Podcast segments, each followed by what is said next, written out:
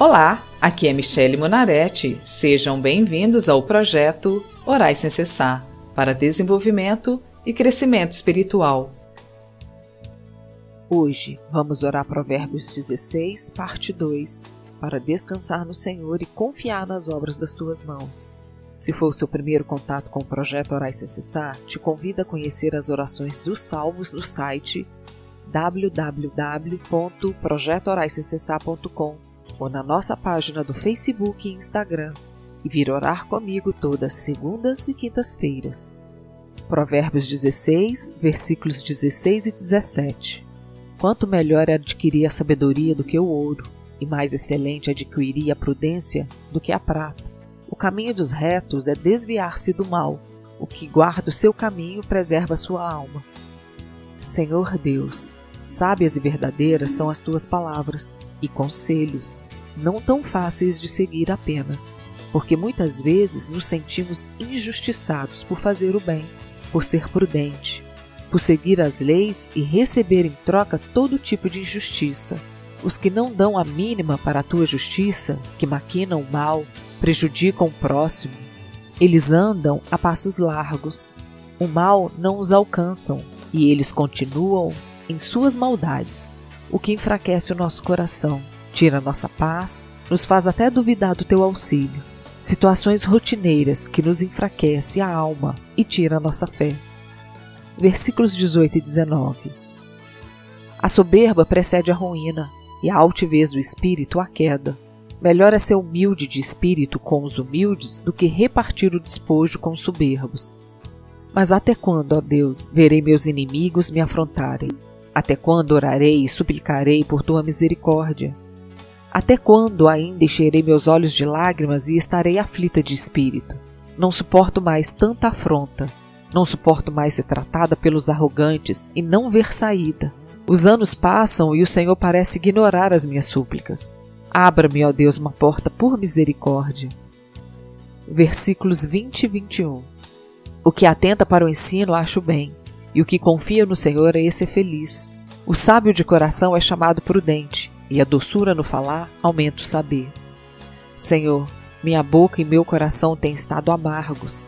Como a tua palavra diz que a boca fala daquilo que o coração está cheio, então a minha boca está amargosa. Estou com aflição de alma, pois tenho confiado em ti, mas não tenho visto saída. O tempo está prolongado demais, e a carga mais pesada do que eu posso carregar. Tenho me atentado pelos ensinamentos e procurado a tua sabedoria e entendimento, mas ainda assim não tenho encontrado a paz. Versículos 22, 23 e 24. O entendimento para aqueles que o possuem é fonte de vida, mas para o insensato a estultícia lhe é castigo. O coração do sábio é mestre de sua boca e aumenta a persuasão nos seus lábios. Palavras agradáveis são como favo de mel, doces para a alma e medicina para o corpo. Senhor, como podemos ser agradáveis e destilar palavras como mel se só recebemos açoites do outro lado? Como se preservar doce se temos recebido fel? Como querer ser luz onde só há trevas? A luz fica tão fraca e começa a se apagar, pois a tua palavra diz: se o cetro dos ímpios permanecer por muito tempo, até os justos levantarão a mão à iniquidade. Senhor, tem estado difícil se manter sábio, prudente, não aguento mais, Senhor.